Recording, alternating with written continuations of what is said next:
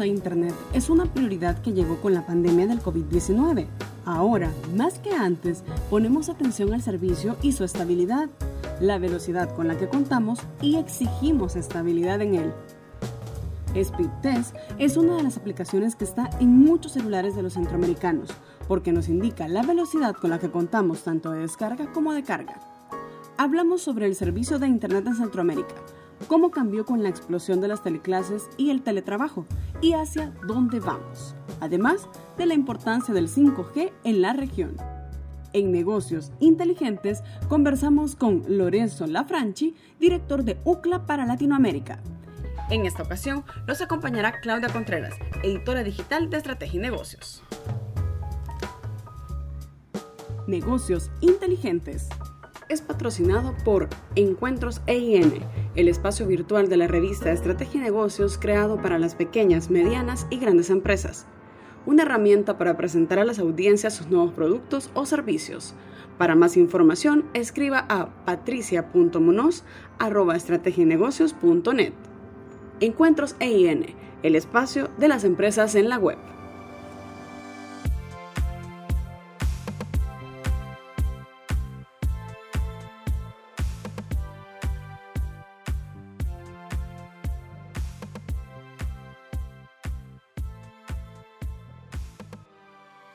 En este año eh, vamos a ver muchísimo 5G. Ya lo hemos visto, hay muchos anuncios de compañías que están pensando en, eh, en, instalar más, en invertir más en sus redes, en sus infraestructuras. Y el tema no solamente es de gobierno, sino que, perdón, de compañía, sino que es un tema de gobierno. El día de hoy desde Brasil me acompaña don Lorenzo Lanfranchi, él es director de OCLA para América Latina, que para ustedes eh, más fácil es este gran representante de la app súper descargada, una de las más descargadas tanto en Google Play como en iOS, Speedtest. ¿Cuántas veces usted no ha usado Speedtest para saber la velocidad de Internet? Pues él se dirige, él se encarga de ser ese asesor para las compañías para mejorar Internet para usuarios. Pero bien, a ver, cuéntenos, eh, esta app que ha sido una de las más descargadas año con año, ha tenido una evolución. Me acuerdo, desde que comenzamos hasta la fecha, la, app ha tenido distintos servicios. Y en breve, ¿cómo, cuál, ¿cómo cree que ha ido evolucionando la tecnología, la velocidad de Internet desde que nace a la fecha? Claudia, buenos días, un gusto por la invitación. Y sí, es verdad, uh, UCLA empezó con las mediciones de Internet en 2006. Ah, empezamos primero con las mediciones de Internet banda ancha fija y después con la móvil con, con 2G, 3G, 4G y ahora con 5G. Y la evolución no es solo para uh, permitir una medición de las velocidades más altas, uh, pero también más personas, porque con lo que se pasó en la pandemia es que mucho más personas empezaron a usar el servicio de speed test. Entonces hubo países donde eh, la cantidad de mediciones han sido el triple. Entonces de un mes para el otro, y eso empezó en febrero, porque en febrero o marzo la mayoría de las personas empezaron a trabajar o estudiar desde sus casas y con eso todo se cambió, los servicios que las personas estaban usando uh, y entonces la cantidad de pruebas crecieron demasiado. Entonces y, eso lo llamamos también en, los servicios, es tener adaptabilidad, estar con la capacidad, si hay un crecimiento de, de, pruebas o crecimiento de nuevos servicios, tener la capacidad de mantener la medición y mantener la calidad de los servicios. y lo que hemos, uh, lo que la evolución de UCLA ha sido no solo uh, en la evolución de generar resultados para las mediciones, con la evolución de tecnología para velocidad, latencia también, que es el retraso en la red, pero tener más información. Entonces, si la velocidad creció, ¿cómo sabemos si eso es, importante o no para un usuario? Eh, y tenemos hoy, por ejemplo, mediciones de satisfacción de usuarios. Tenemos también satisfacción porque si uh, haces una comparación con 10 años atrás, vas a ver que los servicios, por ejemplo, los servicios de streaming, Netflix, YouTube, servicios de comunicación como Zoom, Teams y otros más, juegos en línea.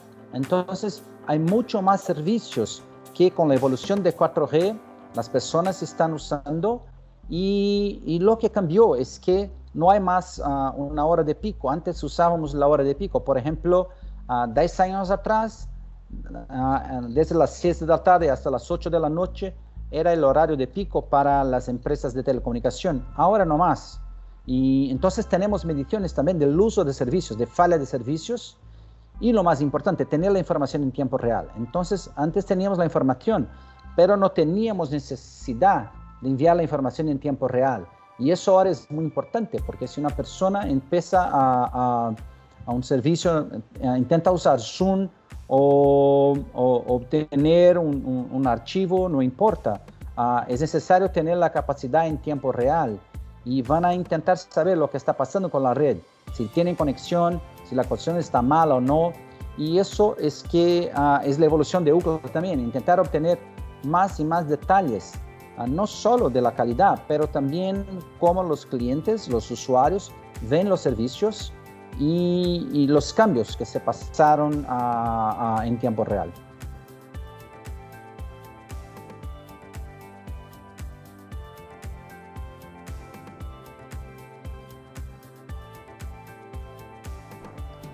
La revista que mejor conoce Centroamérica es Estrategia y Negocios. Lo invitamos a seguirnos en nuestras redes sociales.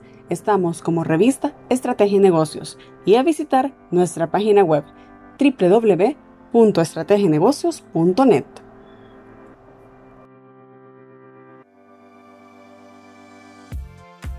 Qué interesante lo que cuenta exacto. Usted arrancó por el punto más importante que marcó el 2020. Es de triplicación de demanda de datos, demanda de Internet. Este año más o menos se perfila similar en el sentido de que el hogar es tu lugar de entretenimiento, de trabajo, eh, donde vivís. La, demanda de Internet eh, en América Latina me imagino que se ha triplicado.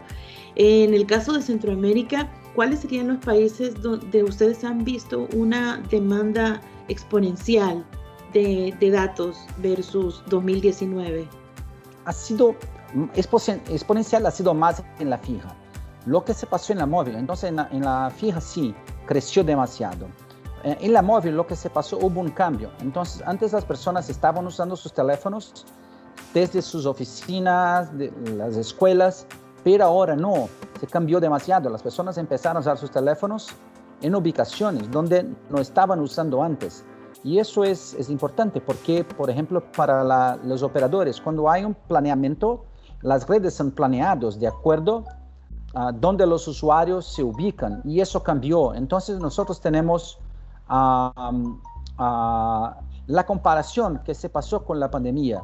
Entonces el crecimiento de datos ah, creció como 10, 20%, hasta 30% solo en las redes móviles, pero el cambio ha sido en el uso, por ejemplo, Ah, con las personas trabajando desde sus casas, ah, juegos en línea, por ejemplo. Las personas empezaron a usarlos, la persona está, está trabajando, pero para un momentito, 10 minutos y va a jugar. Y vemos que eso se pasó. Entonces, hay muchos servicios que las personas están usando todo el tiempo. Y cambió con, con los cambios, entonces vemos que hubo un cambio y eso se pasó. Es interesante porque Ah, con la pandemia hubo un momento en alrededor de marzo que las personas estaban todo el tiempo en sus casas. Pero empezando junio, julio empezaron a salir un poco más. En noviembre un poco más. Entonces hubo un cambio como por casi por trimestre. Y, con eso un cambio en, el tráfico de datos y en, ciudades, y, es posible ver en, en ciudades como San Salvador, Tegucigalpa, y otros más, que hubo un cambio en las ciudades. Entonces las cercanías, las ubicaciones donde las personas estaban usando los teléfonos, eso se cambió. Y las redes ah, tienen que soportar no solo el volumen de datos, pero el cambio, la densidad de usuarios por ubicación. Entonces ah, eso se pasó demasiado. Mm, Lorenzo, ¿por qué cree que las compañías, muy importante lo que menciona, que hay un forecast, este, que las compañías hay una previsión, métricas las cuales tienen que llenar. Ustedes también le tienen, usted ha mencionado bastantes métricas importantes de satisfacción de usuario, de latencia, eh, velocidad, etcétera.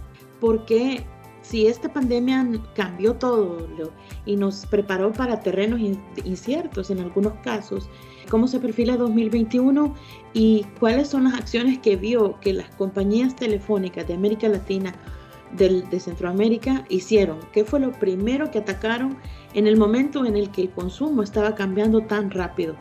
Como usted lo dice trimestralmente incluso.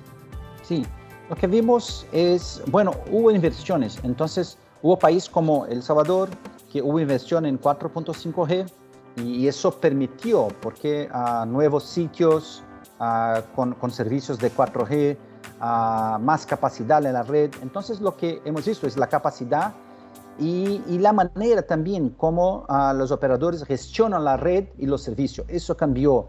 Entonces hoy tienen más, necesitan tener más herramientas, tener más información en tiempo real. Entonces no hay más tiempo de esperar para tener un report mensual para ver lo que está pasando.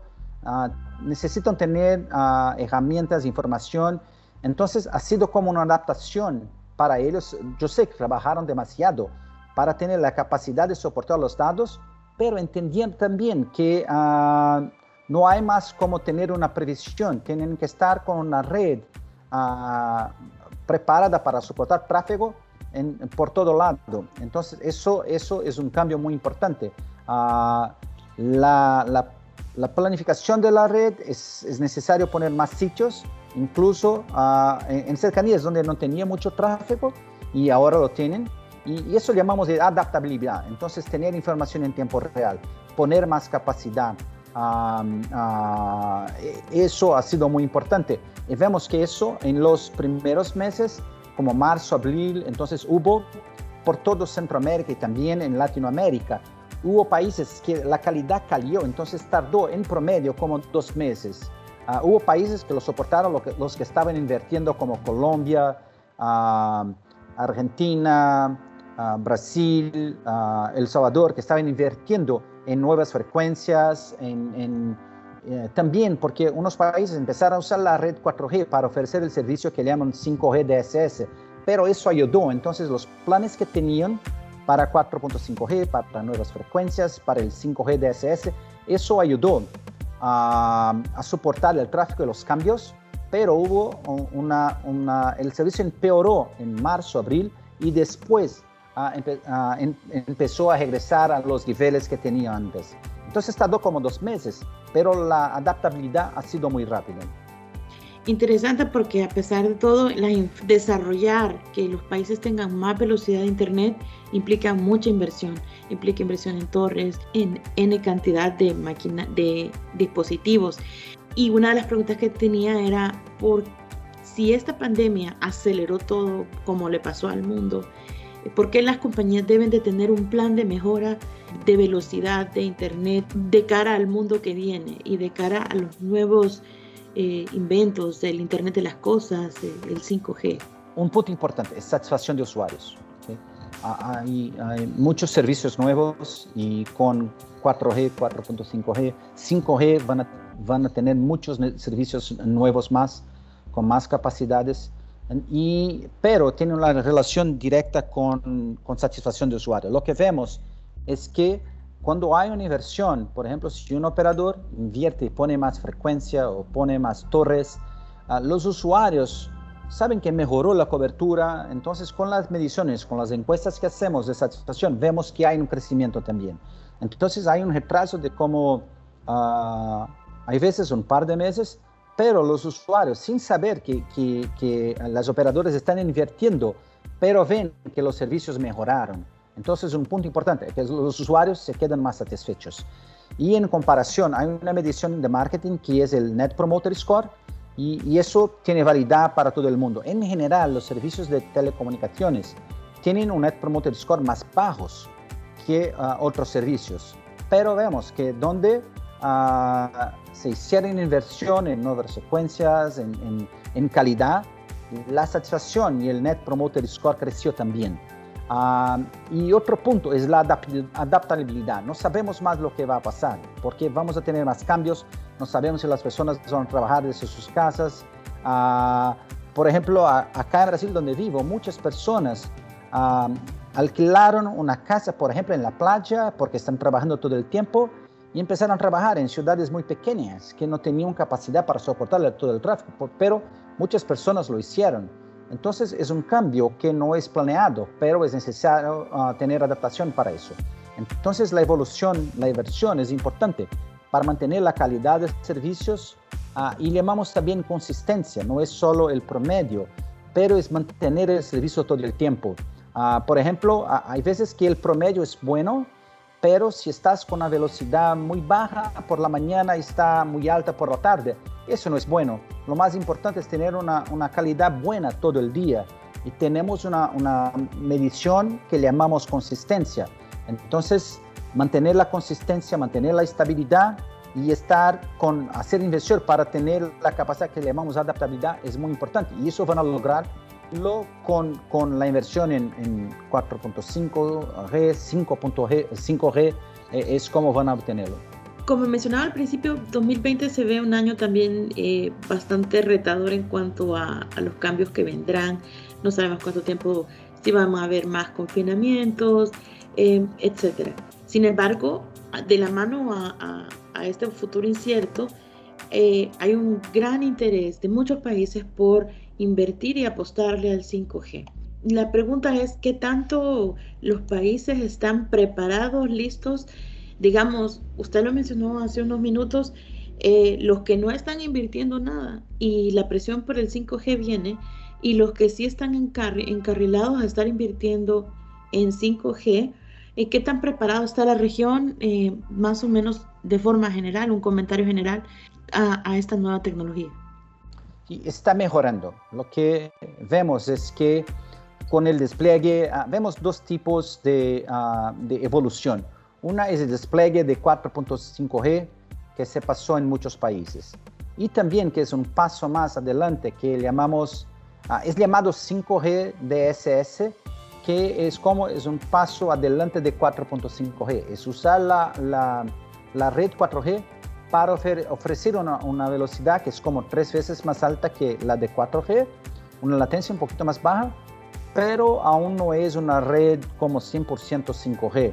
Aún está usando la frecuencia de 4G para ofrecer servicios de como 5G, uh, ah, pero con nuevos teléfonos que soportan a 5G.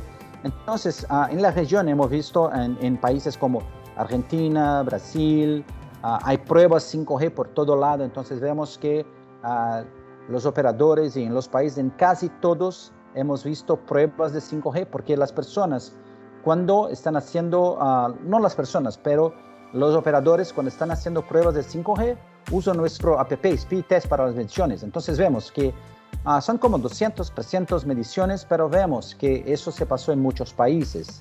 Y, y hubo también uh, Uruguay, Surinam, por ejemplo, tienen un desarrollo muy pequeñito de 5G, pero ya lo empezaron. Entonces vemos que hay una diferencia muy grande en comparación con 2019. Es que en la región casi todos los países tuvieron pruebas de 5G o entonces hubo un cambio para una red 4.5G permitiendo la evolución. Perfecto. Tener 5G, velocidad de Internet más rápida, no es solamente en el teléfono, la tablet o que te llega a tu PC. Como usted le decía, hay una cantidad de industrias ligadas a, 5G. Eh, gaming, eh, apuestas, eh, dispositivos eléctricos, casa inteligente, los smart y los carros conectados también a, a, tu hub del hogar. ¿Cómo ve este futuro, este futuro que tal vez puede sonar futurista, donde hay robots conectados y luces conectadas y aire y aires conectados, pero esa realidad que tan cercana cree que llegaría a nuestra región? No sé si pronto o, o más a, a, mediano plazo.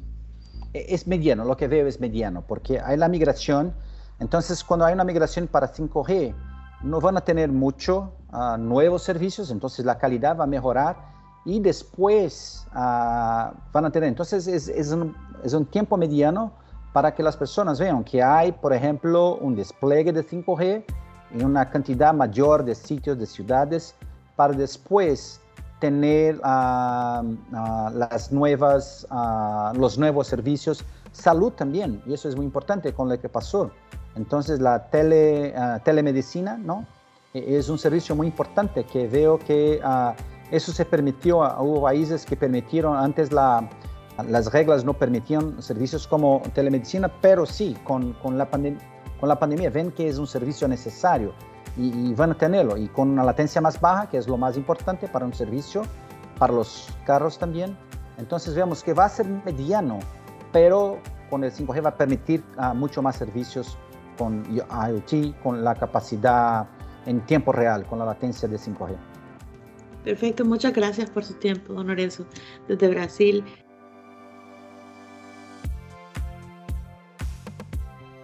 Gracias por acompañarnos en un nuevo episodio de Negocios Inteligentes, el podcast de la revista Estrategia y Negocios. Hasta la próxima.